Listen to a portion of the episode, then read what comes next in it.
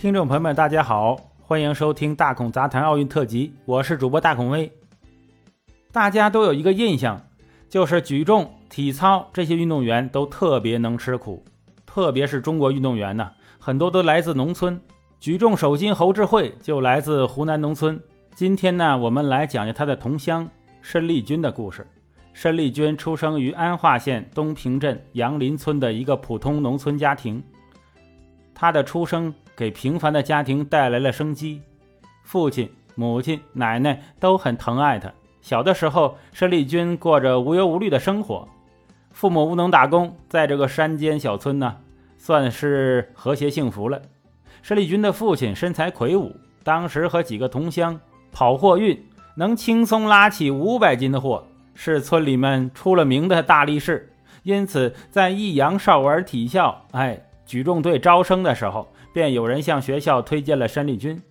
那时候的申丽君呢，刚满十岁，放弃学业去练举重，让母亲申有贞颇为为难。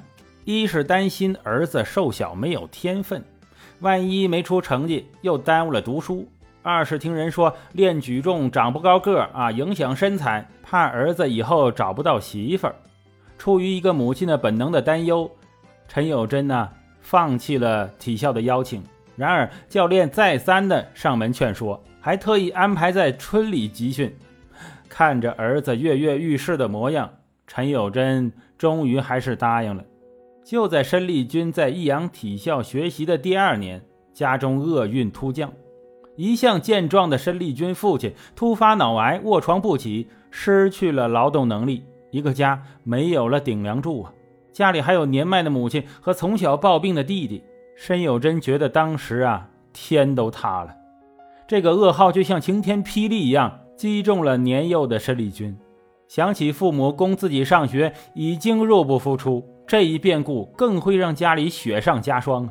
如今一家子的重担都压在了母亲身上，申丽君苦不堪言呐。于是放下杠铃，偷偷跑回了安化老家，想帮助母亲打工养家。申丽君这一走，可急坏了教练。这么好的苗子可不能浪费了。启蒙教练蒋一龙马上租了一个拖拉机，就追到了他家。当时申丽君和外公去山里劳动，蒋教练一直等到天黑才盼来了申丽君呢。申有真称，当时蒋教练跟他聊了很久，说申丽君是块练举重的料，将来一定能出好成绩。每个母亲都盼着儿子成功啊。申有真心思又坚定起来，他答应教练，一定说服儿子继续练举重。多亏了蒋教练，没有他就没有现在的申丽君。自打丈夫生病，申有贞便成了家里唯一的劳动力。因为没有文化，只能去厂里打苦工，凭着一天四十块钱的工钱养活一家人。